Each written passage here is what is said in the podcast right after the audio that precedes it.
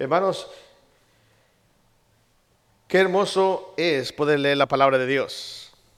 Qué hermoso es poder meditar en la palabra de Dios. Y qué hermoso es llevarnos a lugares donde el Señor Jesucristo caminó sobre la faz de la tierra. Déjeme decirle que en el capítulo número 2 del libro de Juan está comenzando con la primera... Y una de las cosas que relata el libro de Juan es cómo Cristo es presentado como Dios.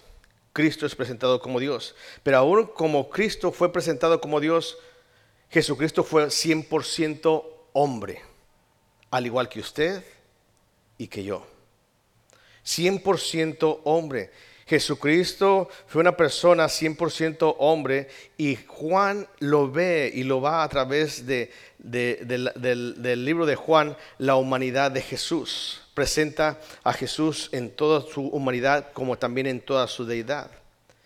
En la vida de Jesucristo que vemos en el Evangelio de Juan revela diferentes aspectos de la humanidad de Jesús.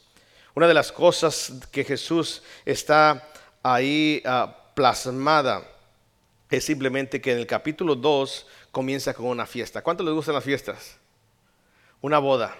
En el capítulo 2 dice que Jesucristo, su primera aparición fue en una boda, en una fiesta. Imagínense usted. Y no solamente comienza con una fiesta, Dice el capítulo 2, acompáñenme a mí, versículo 1, al tercer día se hicieron unas bodas en Caná de Galilea y estaba ahí la madre de Jesús y fueron también invitados a las bodas Jesús y sus discípulos. Eso significa que él era bautista. No, no sé.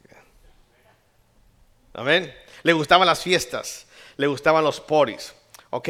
Y no solamente eso, le gustaba el compañerismo. Si usted me acompaña al final del libro de Juan, el capítulo número 21, final del libro de Juan, acompáñeme por favor ahí. Estamos viendo la humanidad de Jesús, cómo Jesús era y qué era Jesús realmente. 100% Dios y 100% hombre.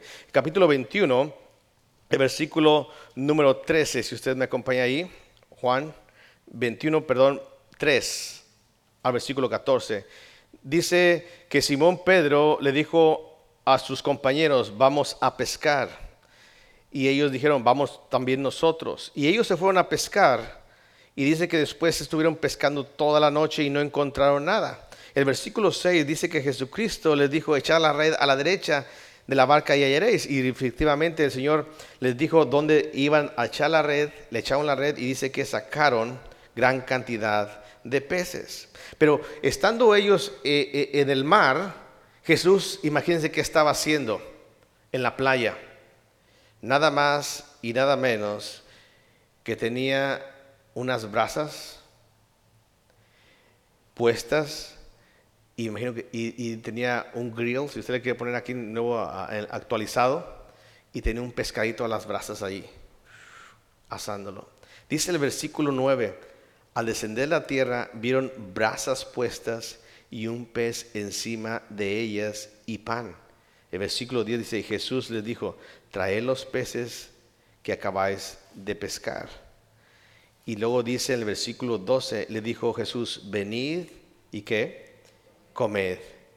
Hermanos, Jesucristo le gustaba rozarse con la gente. Jesucristo sabía de la gente, la necesidad de la gente.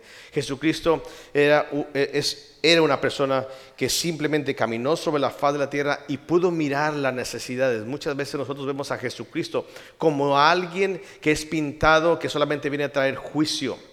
Y realmente lo que Él vino a traer es que pasa nuestras vidas.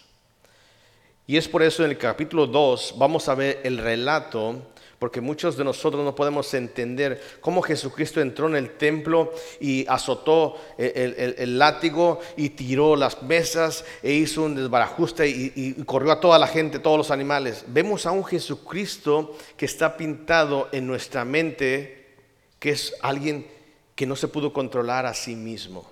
Entonces en esta mañana yo quiero que usted vea la humanidad de Jesús. Jesús le encantaba a la gente, Jesús conocía lo que había la gente, Jesús pasó las necesidades de la gente, Jesús se enojó, según Jesús tuvo cansancio, Jesús lloró con gente que perdió a sus seres queridos, Jesús era humano, pero era 100% Dios.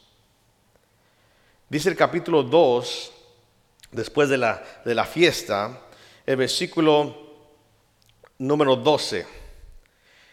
Dice, después de esto descendieron a Capernaum al él, su madre, sus hermanos y sus discípulos, y estuvieron ahí no muchos días. Después de la fiesta, después de que terminó la fiesta de las bodas, ellos se fueron y vaya que ahí las bodas eran siete días o más tiempo, no era más de un día, era continuamente.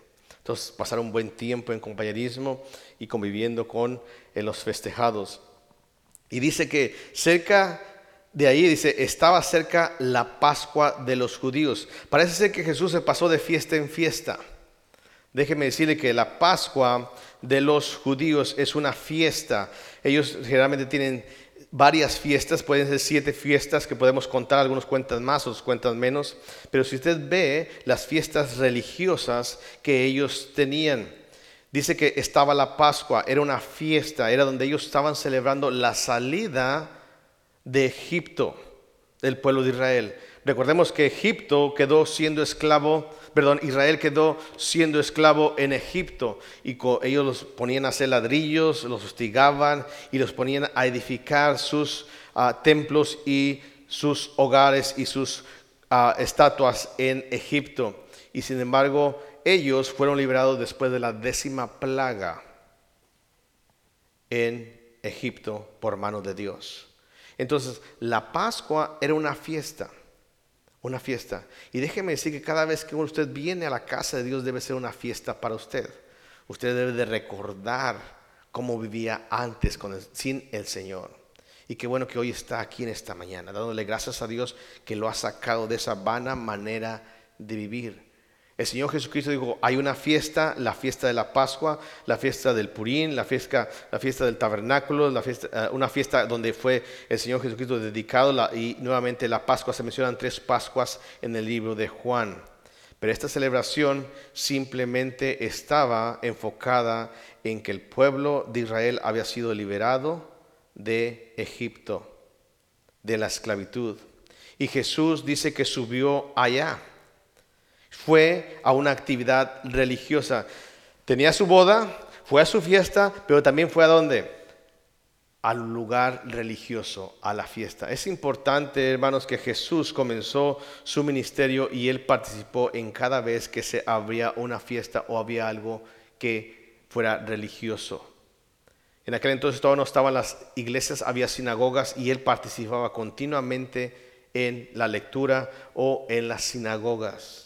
Vemos que Jesús fue ahí en ese tiempo a esa actividad religiosa. Él sabía lo que se celebraba, él sabía lo que estaba pasando. Y dice el versículo 14, acompáñenme por favor ahí, dice, y halló en el templo a los que vendían qué? Bueyes. Déjeme decirle que si usted conoce la historia de la liberación, dice que de, Israel de Egipto, en el capítulo 12 del libro de Éxodo, si usted quiere anotarlo, dice que ese día iba a pasar el ángel de la muerte. Y donde no se encontrara en los marcos la sangre del cordero que habían matado, sacrificado y habían comido la carne, eso tiene muchas cosas que nosotros entendemos ahora acerca de Jesucristo, ¿verdad? Dice que el ángel, si no miraba la sangre, él entraba y tomaba la vida del primogénito. Muchas personas en Egipto fueron muertas, los primogénitos, por no poner la sangre en los dinteles o en los marcos. Entonces, la celebración de la Pascua ellos estaban recordando y ellos sabían que tenían que llevar un sacrificio, tenían que sacrificar algo para poder estar bien con quién? Con Dios. Entonces, por eso ahí en el templo, no estaban, muchos nos imaginamos que estaban dentro del, templo, o sea, dentro del templo había tres, tres, espacios ahí, pero uno donde ellos estaban ahí vendiendo eran dedicados a los gentiles, aquellos que no eran dignos de estar dentro del lugar santísimo. ¿Ok?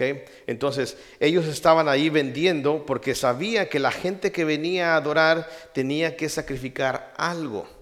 Había bueyes. ¿Qué más había? Ovejas. ¿Qué más había? Palomas.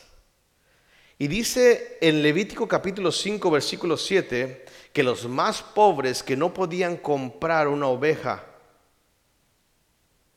podían tener dos palominos o dos palomas en su lugar y poder quitar y rociar la sangre para recordar que alguien tenía que pagar por el pecado. Entonces vemos, en este momento vemos que en el versículo 14 dice que cuando él entró en el templo halló a la gente que vendía bueyes, ovejas y palomas. Y no solamente eso, sino también quienes, los cambistas. ¿Quiénes eran los cambistas ahí sentados? Eran personas que podían cambiar monedas. Ellos no podían llegar con una moneda romana porque tenía simplemente el emblema, la fotografía de que en ese tiempo fuera el gobernador. Entonces tenían que cambiar esa moneda para poder comprar o adquirir algo para llevar en sacrificio a el Señor, a Dios. Entonces vemos que estaban ahí y vemos que Jesucristo llega, mira todo este, este, este, mercado que está ahí, porque finalmente lo llama mercado. Y dice el versículo 15, si usted lee conmigo, dice, y haciendo un azote de qué? De cuerdas. Usted no puede imaginar, porque la mayoría de nosotros conocemos a un Cristo que es amor, pero cuando lo vemos ahí, desconocemos a Cristo. Déjeme decirle que Jesucristo se indignó de lo que estaban haciendo. Y él entró, agarró un látigo, no le pegó a nadie, no dice la palabra de Dios, sino que hizo una suerte de qué? De cuerdas. Y la gente se quedó qué? Espantada, porque ¿quién iba a entrar al templo y hacer eso?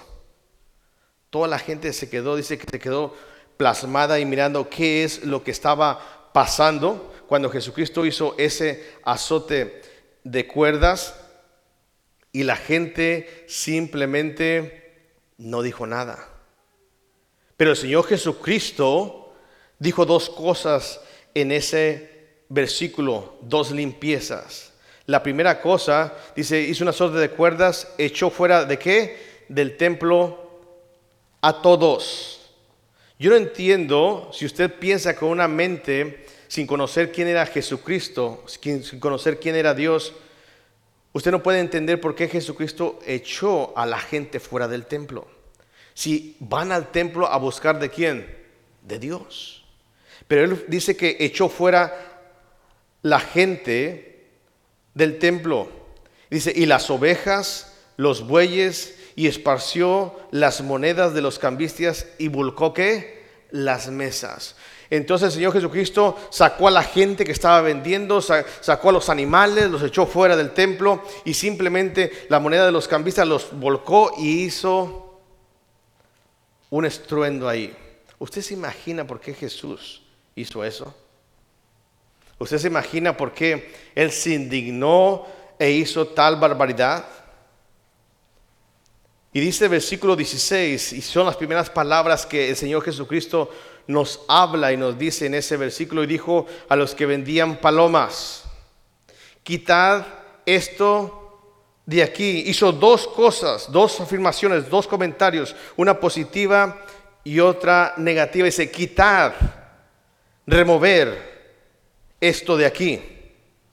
Y dice, y no hagáis la casa de qué? De mi padre.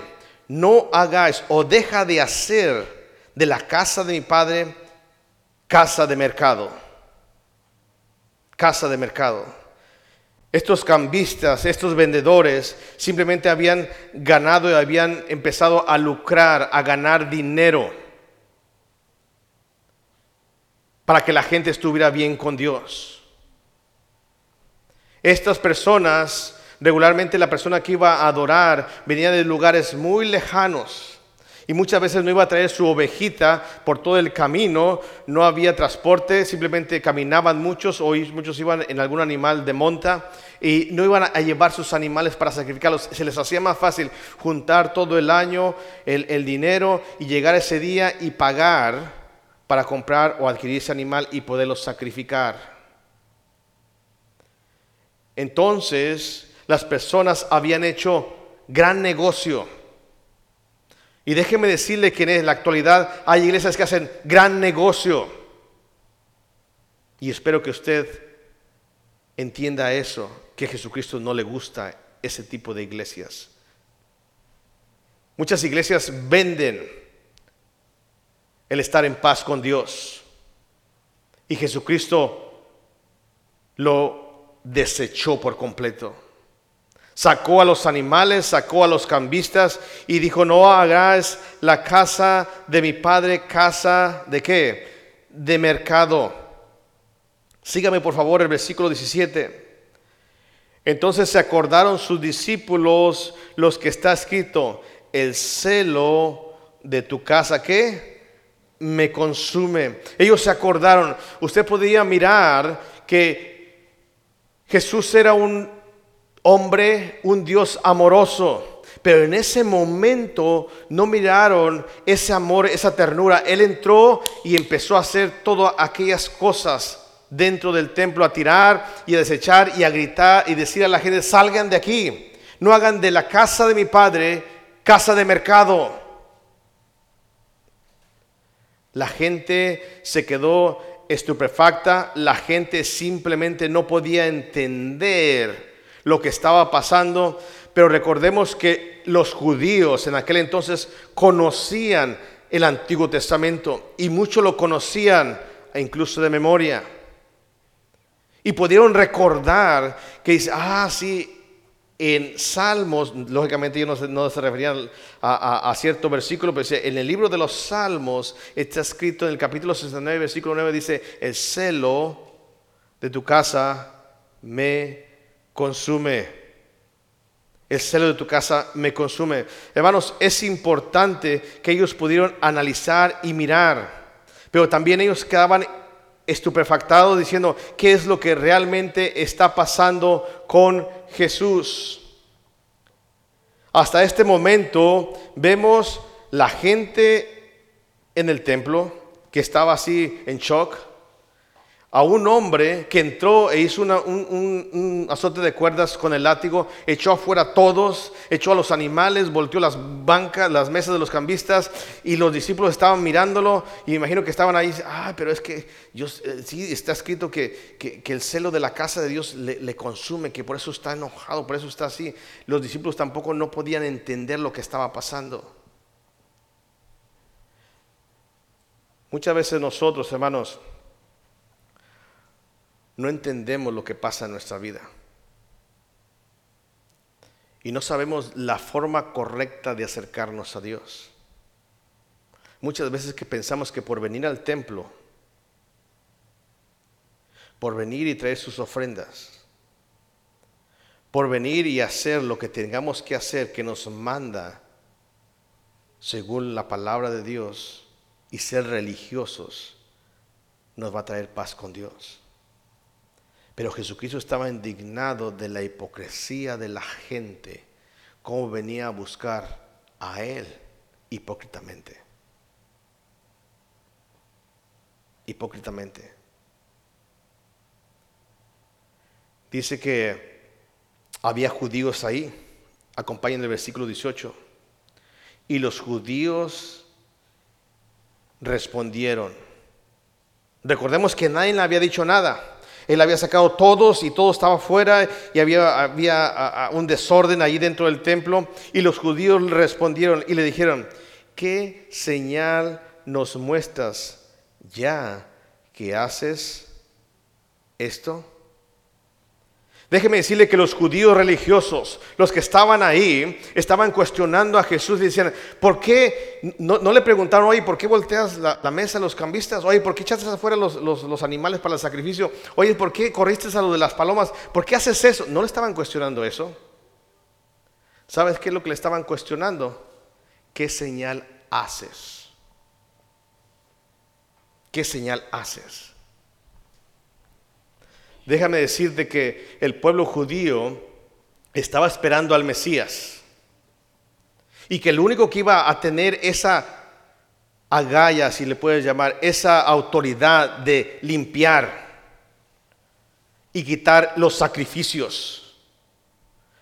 Porque una vez que sabían que cuando el Mesías iba a venir, los sacrificios de los animales iban a quedar qué?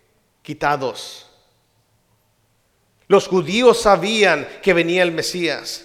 Y le dijeron a ellos, ¿qué, a Jesús, ¿qué señal muestras ya que haces todo esto? En 1 Corintios capítulo 1, versículo 22, si usted me acompaña ahí, ellos estaban preguntando y diciendo, ¿qué es lo que vas a hacer? Dinos qué señal muestras. Los judíos estaban esperando al Mesías. Y dice el capítulo 1, versículo 22 de Primera de Corintios, dice, porque los judíos, ¿qué piden? Señales. Y los griegos, ¿qué buscan? Sabiduría. Los judíos piden señales y los griegos buscan qué? Sabiduría. Hermanos, déjame decirte que la gente está esperando a un Cristo que haga señales. El judío religioso sabía que el Mesías iba a quitar todos los sacrificios, porque él iba a ser el cordero. Él iba el que iba a hacer derramar su propia sangre para el perdón de quién? De nuestros pecados. Ellos no cuestionaron por qué estaba haciendo esas cosas, por qué simplemente estaba haciendo ese desorden dentro del templo que ellos habían autorizado, sino que simplemente le dijeron, ay, ¿qué señal haces para que hagas todo esto. Hay mucha gente, hermanos, que viene a la iglesia cuestionando la autoridad de Jesucristo. Yo espero que estés en esta mañana aquí escuchando y mirando a través de la escritura esta escena de personas religiosas que vienen a la casa de Dios queriendo estar paz con Dios, pero están cuestionando a Dios mismo. Queriendo tener paz con Dios, pero cuestionando a Dios mismo. Y diciendo, ¿qué señal haces para hacer todo esto? El Señor Jesucristo, la primera vez que asistió al templo, en su ministerio público fue para reprender a gente que simplemente era una gente religiosa. Una gente que desea estar en paz con Dios, pero no le cree a Dios. Y busca su propia manera, sus propios medios para poder estar en paz con Dios pero no es el modelo ni es la forma correcta de acercarse a Dios. Es tiempo de que puedas confiar en la palabra de Dios y no cuestionar a Dios. ¿Cuántas veces se te ha ofrecido el Evangelio de Jesucristo? Si tú crees en Cristo, aquel que murió en la cruz del Calvario y resucitó al tercer día, serás salvo. Pero mucha gente se sigue esforzando, comprando sus bueyes, comprando sus ovejas, comprando sus palomas, trayendo sus ofrendas, siendo religiosos cada vez que se abren las puertas de la iglesia, pero no conocen a Dios. Estos judíos religiosos cuestionaron a Jesús y no le preguntaron por qué hizo todo ese desbarajuste ahí. ¿Qué señal haces para hacer todo esto? Muchos de nosotros buscamos, si Dios cambia mi vida, si Dios me ayuda en este problema, si Dios quiere, eh, si, Dios realmente existe, yo creo que haga esto por mí. No es así. Porque ¿sabes qué lo que el Señor Jesucristo les dijo a aquellas personas que buscan señales? Dice la palabra de Dios en el versículo 19, acompáñame ahí, les dijo a estos judíos religiosos, les dijo, respondió Jesús y les dijo, destruiré este templo en tres días y en tres días que lo levantaré. En tres días lo levantaré. Lo voy a destruir este templo. Pero cuando ustedes tienen la mente del mundo, cuando ustedes tratan de quedar bien con alguien y pagan o hacen favores con alguien. Piensa que con Dios es lo mismo. Con Dios no se compra la salvación. Con Dios no se agarra la salvación por lo que nosotros lleguemos a hacer con Él o a trabajar por Él. No es por obras. No es por obras el estar una relación en paz con Dios. La única forma de estar en paz con Dios es a través del Señor Jesucristo. Pero cuando la gente comienza a pensar, bueno, si voy a la iglesia todos los días, domingos, en la mañana, en la tarde, y esto y lo otro y aquello, y si yo doy, y si yo hago, y si yo trabajo, y si yo eh, trabajo para la obra, voy a estar bien con Dios. No, dice el Señor Jesucristo, no, eso no es así. Cuando la gente tiene esa mente y le dijo, voy a destruir este templo y en tres días lo voy a levantar, mire la respuesta de estos religiosos el versículo número 20. Dijeron luego los judíos, en 46 años, ¿qué? Fue edificado este templo. ¿Saben qué? Para ese entonces, antes de que Jesús naciera, el templo ya había empezado a ser edificado. Para ese entonces Jesús tenía 30, 30 años. Tenía 30 años aproximadamente. Entonces, 16 años atrás ya habían comenzado a edificar y ¿saben qué? Todavía no lo terminaban de edificar. Todavía no lo terminaban de edificar. El primer templo que fue construido fue por Salomón y fue destruido por Nabucodonosor. El segundo es por Zorobabel y después fue destruido nuevamente. Y ahora este es el tercer templo el tercer templo que los judíos o Israel estaba edificando. Y ellos no podían entender si ya tardaban muchos años en construir un templo, cómo Jesús lo iba a destruir y lo iba a qué? A levantar. Hermanos y amigos que están aquí esta mañana, yo espero que entiendas lo que el Señor Jesucristo quiere darte a entender. Muchas veces nosotros tenemos la mente del mundo tan arraigada que no podemos pensar lo que Dios puede hacer por nosotros. Muchas veces pensamos que si yo no hago por mi vida, nadie más va a hacer por mi vida. Y déjame decirte, que aunque tú te aferres a hacer lo que más quieras para estar bien con tu propia vida, dependes de alguien que sí sabe hacer lo mejor para tu vida. Y es Dios. Muchas veces nosotros luchamos por las cosas de este mundo, luchamos por estar bien con la gente, luchamos por estar bien con nosotros mismos, por estar bien económicamente, por estar bien de salud, por estar contentos y no estar tristes. Y sabes qué? Fracasamos una y otra y otra y otra vez, porque estamos teniendo una mente del mundo y no la mente de Cristo. El que trae felicidad, alegría, paz, tranquilidad, bendición a tu vida es Jesucristo. Pero tenemos la mente como esos judíos religiosos. Quieren, ¿cómo vas a hacer eso? ¿Cómo vas a derrumbar ese templo? Si lleva, ¿cuántos? 46 años que fue edificado este templo y tú en tres días, ¿qué dice? ¿Lo levantarás? Dice el versículo número 21. Mas él hablaba de qué? Del templo de su cuerpo.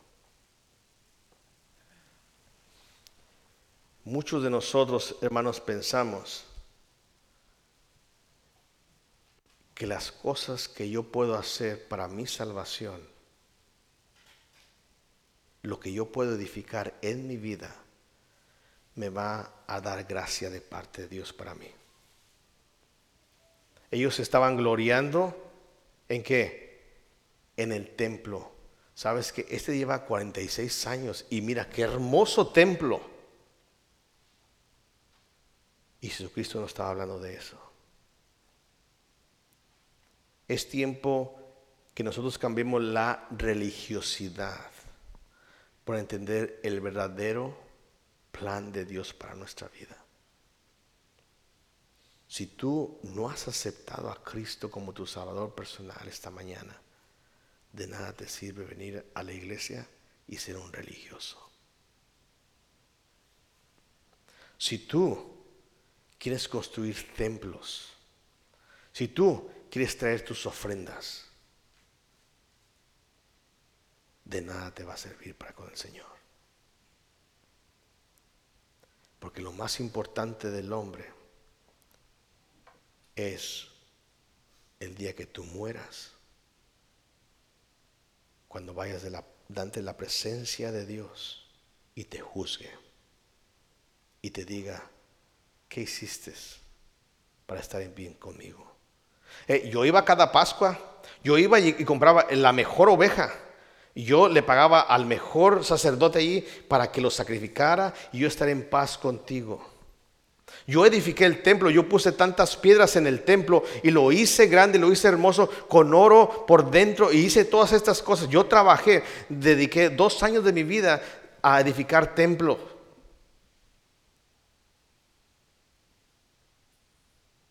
Y el Señor Jesucristo simplemente te dirá,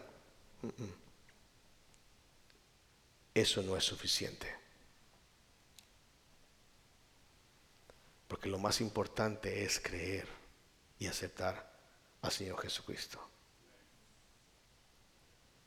Dice el versículo número 22. Por tanto, cuando resucitó de entre los muertos, sus discípulos se acordaron que había dicho esto y que dijeron que la escritura y las palabras que Jesús había dicho. Déjame te pregunto esta mañana. Y acuérdate lo que dice, fíjate lo que dice, te lo voy a decir una vez. Versículo 24. Pero Jesús mismo no sé qué, fiaba de ellos, porque conocía qué, a todos. Y no solamente los conocía, dice, y no tenía necesidad de que nadie le diese testimonio del hombre, pues él sabía que lo que había en el hombre. Yo quiero que tengas esta pregunta esta mañana. Los discípulos dicen que se acordaron cuando el Señor resucitó de esa escena lo que había dicho. Yo quiero que tengas esta pregunta. Tú puedes venir a la iglesia, tú puedes estar en la iglesia, sentado en la iglesia, ser fiel a la iglesia y hacer todas las cosas en la iglesia. Pero realmente crees que Jesucristo fue resucitado al tercer día?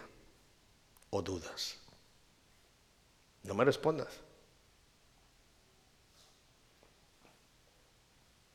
Porque lo que Jesucristo está diciendo a la gente, ¿sabes qué? Voy a destruir este templo. Y entre días qué? Lo voy a levantar. ¿Realmente crees que Jesucristo resucitó al tercer día?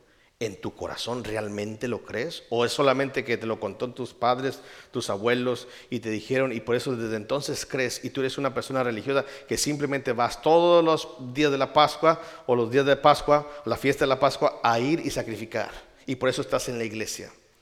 Te pregunto a ti, joven, que estás aquí, a ti, niño, que estás aquí, es porque mi mamá me trae cada domingo a la iglesia. Yo soy bautista porque pues, pues, mi mamá es bautista, yo soy, mi abuelo fue bautista y mi tatarabuelo fue bautista y yo soy bautista. La pregunta es, ¿tú realmente crees que Jesucristo resucitó al tercer día? ¿Lo crees en tu mente y en tu corazón? ¿Por qué? ¿Sabes qué? A Jesucristo no le engaña a nadie. Pero yo creo que esta mañana Dios te analice a ti y creas y sepas ¿Dónde está puesta tu fe? ¿En la religiosidad o en Jesucristo? Porque sabes una cosa, tu cuerpo que tú tienes, este cuerpo, como dijo en la palabra de Dios, estos ojos se lo han de comer quién? Los gusanos. Esta carne se la va a, es peor que soy, soy dice el, el libro de los Salmos, soy un gusano soy polvo. Y sabes que realmente Dios va a destruir tu cuerpo y el mío también. El templo tuyo te lo va a destruir. Pero depende de la fe en Él que tú seas levantado para estar delante de la presencia de Dios. Los religiosos no pueden entender eso. Los religiosos son aquellos que solamente hacen las cosas porque alguien más se las dijo, pero no le dan cuenta y no ponen atención a lo que Jesucristo les dice. Si tú no has aceptado a Cristo, déjame decirte que de la misma forma morirás e irás al castigo eterno, al infierno.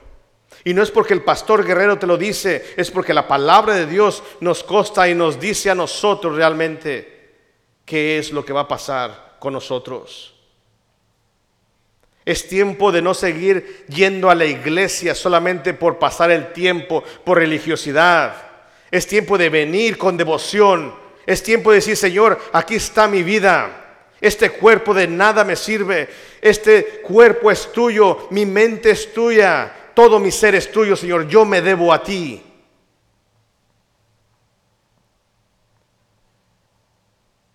Dice en el versículo 23 que estando en esa fiesta, dice, estando en Jerusalén en la fiesta de qué? De la Pascua, ¿cuántos? Muchos creyeron en el nombre, en su nombre. ¿Viendo qué? Hmm. Muchos creyeron en su nombre. Déjame decirte que la única señal que tú necesitas para creer es creer la palabra de Dios. ¿Realmente crees que esta es la palabra de Dios? Te pregunto, ya te pregunté si Jesucristo resucitó al tercer día. Ahora, ¿realmente crees que esta es la palabra de Dios? Si tú crees que esta es la palabra de Dios, ¿por qué no confías en ella?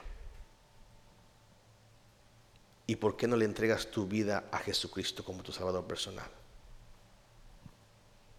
¿Por qué rehusas a no confiar en Cristo como tu Salvador? Porque sigues todavía haciendo sacrificios y siendo religioso. Yo sé que en esta mañana Dios te está hablando a ti. Y no se trata de ponerte en duda, sino que tú mismo te analices a ti mismo si realmente crees que Jesucristo resucitó de entre los muertos al tercer día porque quizás haya algunos que simplemente lo dudan y no lo creen. Acompáñame por favor conmigo esta mañana, ya casi termino. Mateo capítulo 26. Mateo capítulo 26, el versículo 60.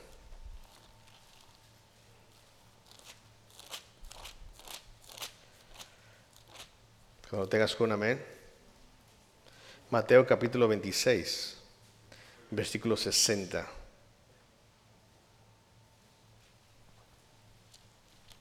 Dice la palabra de Dios así. El versículo 57, los que prendieron a Jesús le llevaron a dónde? Versículo 57.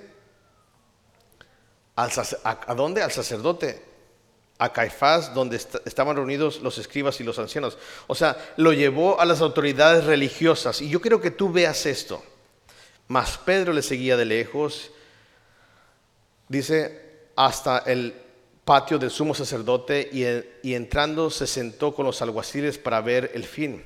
Y los principales sacerdotes y los ancianos y todo el concilio buscaban falso testimonio contra Jesús para entregarle a la muerte. Y no lo hallaron, aunque muchos testigos falsos presentaban, pero al fin vino, vinieron dos testigos. ¿Sabes la escena? Jesucristo fue aprendido en el Getsemaní, fue llevado a las autoridades y fue llevado ante las autoridades religiosas. En las iglesias hay muchas iglesias que son solamente religión y no te van a salvar porque no has puesto tú tu fe en la resurrección de Jesucristo y en el sacrificio en la cruz del Calvario para perdón de tus pecados. Cuando este Jesucristo estaba ante las autoridades, ante la crema innata de toda la religiosidad de los judíos, mira que le decían, traían testimonios falsos, pero ninguno aceptaba. Dice el versículo 61, ¿estás ahí? Y levantándose el sumo sacerdote le dijo, ¿no respondes nada? ¿Qué testifican estos contra ti? Mas Jesús callaba.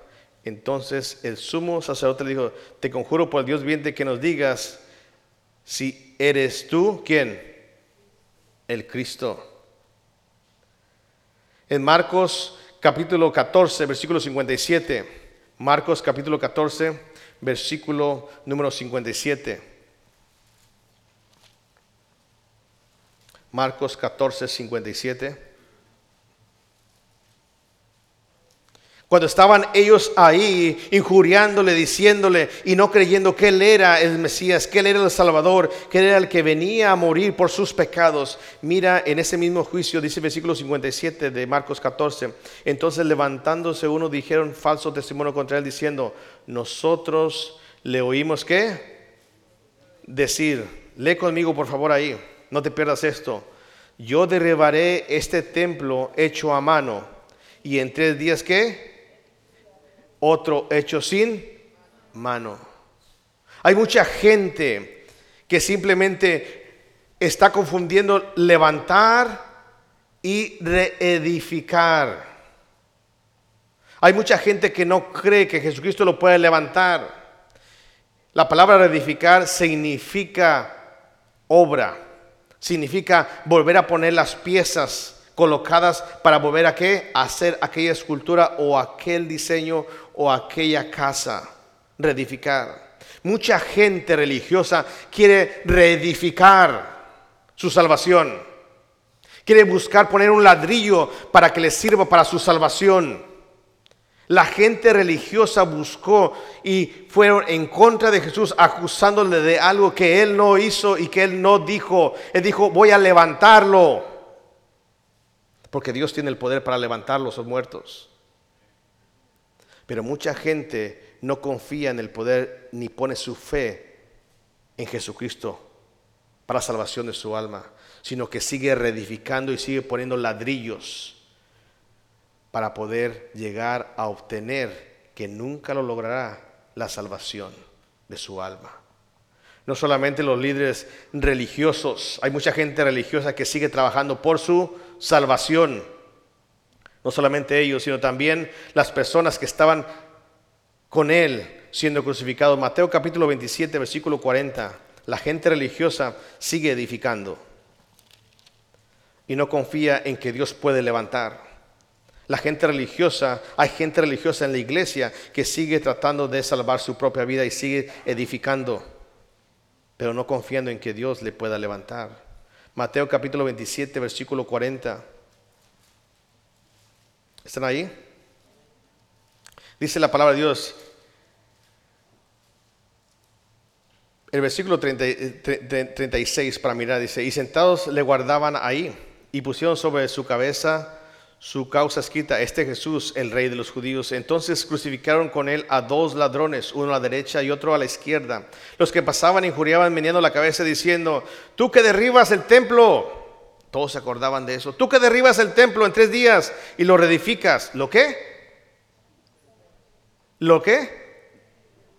No lo levantas, lo reedificas. Sálvate a ti mismo. Si eres el Hijo de Dios, desciende, desciende de la cruz. Sabes que hay mucha gente religiosa que está queriendo salvar su propia vida. Hay mucha gente religiosa que viene a las iglesias y no confía en la obra de Cristo en la cruz del Calvario. Y sigue reedificando, sigue queriendo salvarse, bajándose de los sufrimientos, de las cosas penurias que Él pasa, sin confiar en Cristo. Sin confiar en Cristo.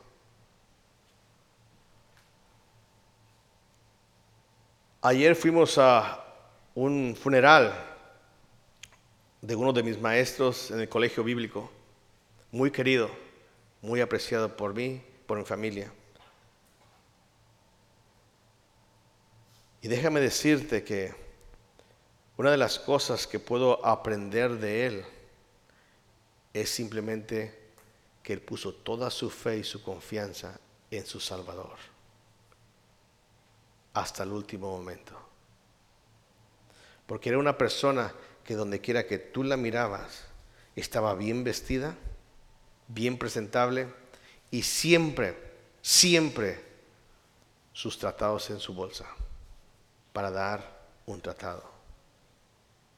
porque sabía y confiaba la obra de Jesucristo en la cruz del Calvario para perdón de las almas y para estar en paz con Dios.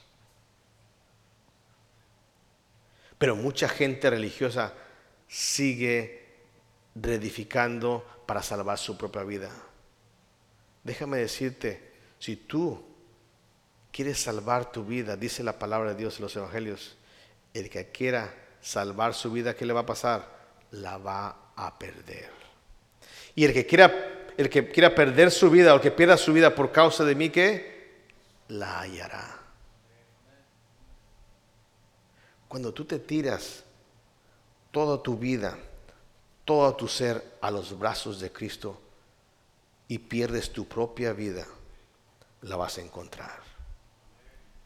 Pero sigue luchando, sigue haciendo por tu vida, sigue luchando en salvar tu propia vida y la vas a perder, vas a ser el más miserable sobre la faz de la tierra.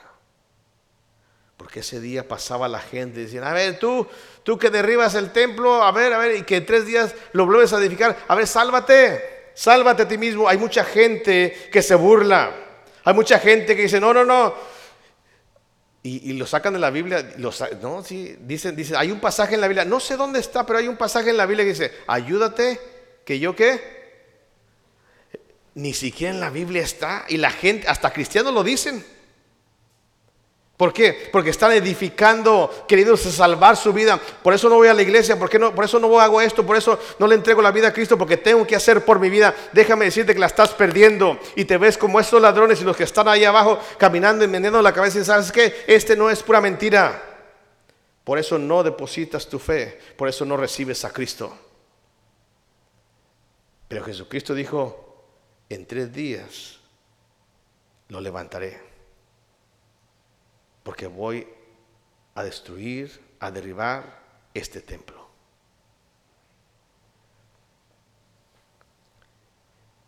Dice que en contra de Esteban, Hechos capítulo 6, versículo 14, Hechos, Hechos 6, 14. Hemos visto a las personas religiosas, hemos visto a, las, a personas que simplemente menean la cabeza y los mismos ladrones dijeron lo mismo exactamente. Hechos capítulo 6, versículo 14. Hechos 6, 14. Hablando de Esteban.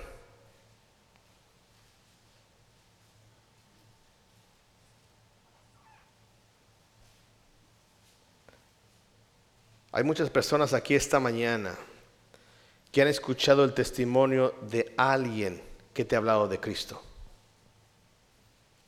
Sí, mi cuñada, sí, mi amigo, sí, mi compadre, sí, quien quiera que te haya hablado de Cristo es un testigo de Jesucristo. Pero hay muchas personas, y yo espero que tú en esta mañana puedas entender lo que realmente tu mejor amigo o tu amigo, tu pariente,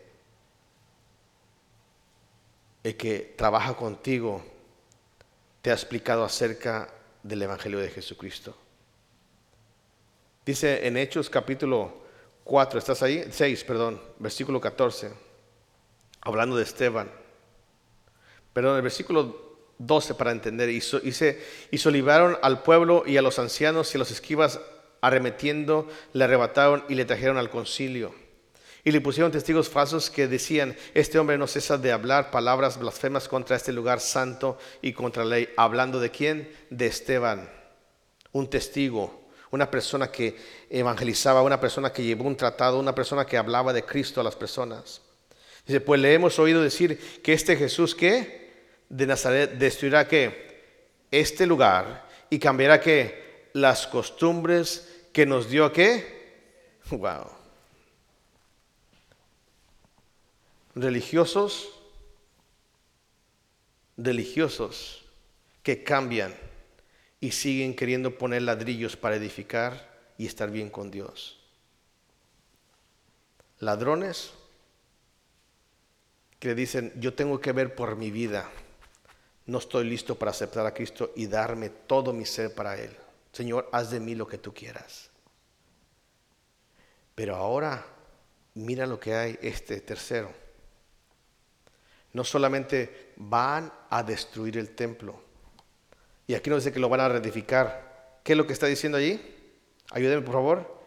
Destruirá este, este lugar y, léalo conmigo, cambiará las costumbres que nos dio quién? Moisés. Mi papá, mi mamá, mi abuelo, nunca hicieron esto. Yo tengo que morir. Si yo nací en cierta religión, voy a seguir muriendo y voy a morir qué? En esa religión. Porque Jesús quiere cambiar qué? Mi forma de adorar. Yo soy acostumbrado a ir a la fiesta, al templo, a llevar mis sacrificios y comprar para estar bien con Dios. Yo estoy acostumbrado a hacer ciertas cosas en la iglesia donde yo crecí, donde mis papá, papá, papá o mi tatarabuelo la fundó. Y yo no me voy a cambiar de las costumbres, yo no me voy a cambiar de mi cultura, yo no voy a cambiar de la forma de adorar, porque solamente Jesús dice que Él lo va a destruir. ¿Sabes qué? Jesús quiere destruir tu vana manera de pensar y donde tú tienes puesta tu confianza y tu fe. Muchos tienen puesta la confianza en solamente en ritos, en costumbres de sus antepasados que ni son bíblicos ni son correctos y te van a llevar al infierno. Y es importante que esta mañana puedas entender que la gente en ese lugar estaba diciendo, ¿sabes qué? Quiere cambiar nuestras costumbres. Ahora que, que vayamos a la iglesia tres veces a la semana, cuando yo nomás venía una vez. Ahora quiere que vayamos y nos vistamos bien cuando yo a mí me gusta venir como quiera, a mí me gusta vivir como quiera, eh, yo, a mí me gusta ir y tomar, a mí me gusta ir y ver películas incorrectas, a mí me gusta hablar mal, a mí me gusta andar y vivir como Dios me, Dios me dio a entender, hasta dicen eso. Quiere cambiar mis costumbres, mi forma de vivir. Y hay muchas personas que no creen a Jesucristo porque no quieren cambiar su forma de vivir. Sigue edificando tu salvación. Y sabes qué? No vas a llegar a ningún lugar. Porque el único que levanta, tú puedes reedificar un templo. Tú puedes empezar a poner las cosas para quedar bien con Dios. Pero la única cosa que Dios acepta es Jesucristo. El sacrificio de Cristo en la cruz del Calvario. Otros, sigue salvando tu vida sigue diciendo, no, no, yo tengo que ver por mí, yo no sé, Dios, no, tan loco, yo, yo ahorita no estoy listo para entregarme, no, no, no, yo tengo una vida por delante, tengo muchos proyectos y planes y tengo muchas cosas que hacer. Sigue pensando, porque aquel que quiera salvar su vida la va a perder. Pero si tú se la entregas al Señor, la vas a encontrar. Y número tres, número tres, si no estás dispuesto a cambiar tu vana manera de vivir es un gran tropiezo para ti para entregarte a Cristo. Porque Cristo vino a morir por ti. Y lo único que quiere es la salvación de tu alma. Es importante que dejes las tradiciones. La cultura de donde vienes tú y yo.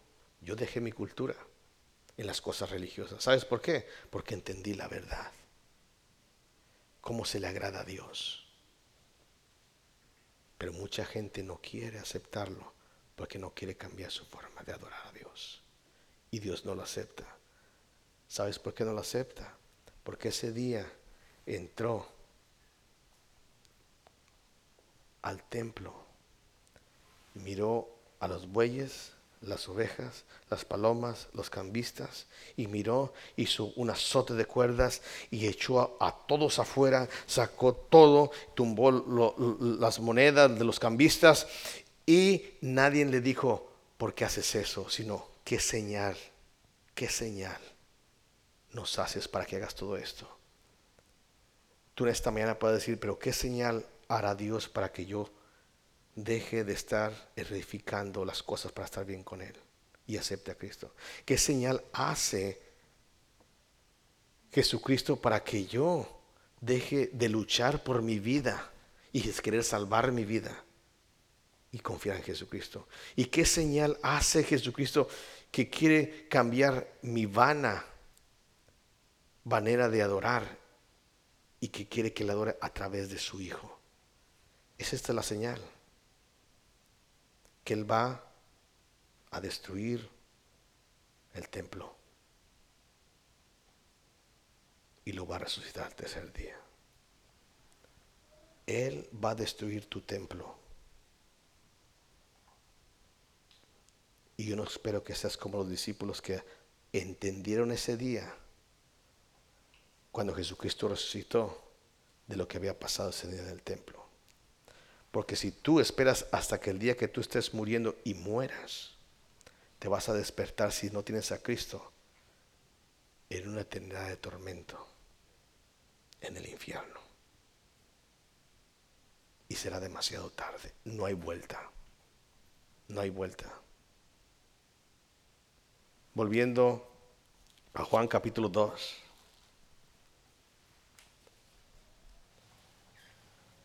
El versículo 23. Estando en Jerusalén en la fiesta de la Pascua, muchos creyeron en su nombre, viendo las señales que hacía. ¿Qué señal quieres que Dios haga? La única señal que necesitas es confiar en su bendita palabra. Pero Jesús mismo no se fiaba de ellos porque conocía que a todos. Y no tenía necesidad de que nadie le diese testimonio del hombre, pues él sabía lo que había en el hombre. Dios te ha hablado esta mañana. ¿Qué vas a hacer? ¿Vas a aceptarle? ¿O vas a seguir edificando? Salvando tu vida y siguiendo tus tradiciones y negando a Cristo en tu vida. ¿Qué vas a hacer? Él sabe lo que está hablando a ti. Y muchos de aquí Dios les está hablando. ¿Realmente crees que Jesucristo resucitó al tercer día? ¿Realmente crees y confías en Él para entregar tu vida y confiarla plenamente en Él?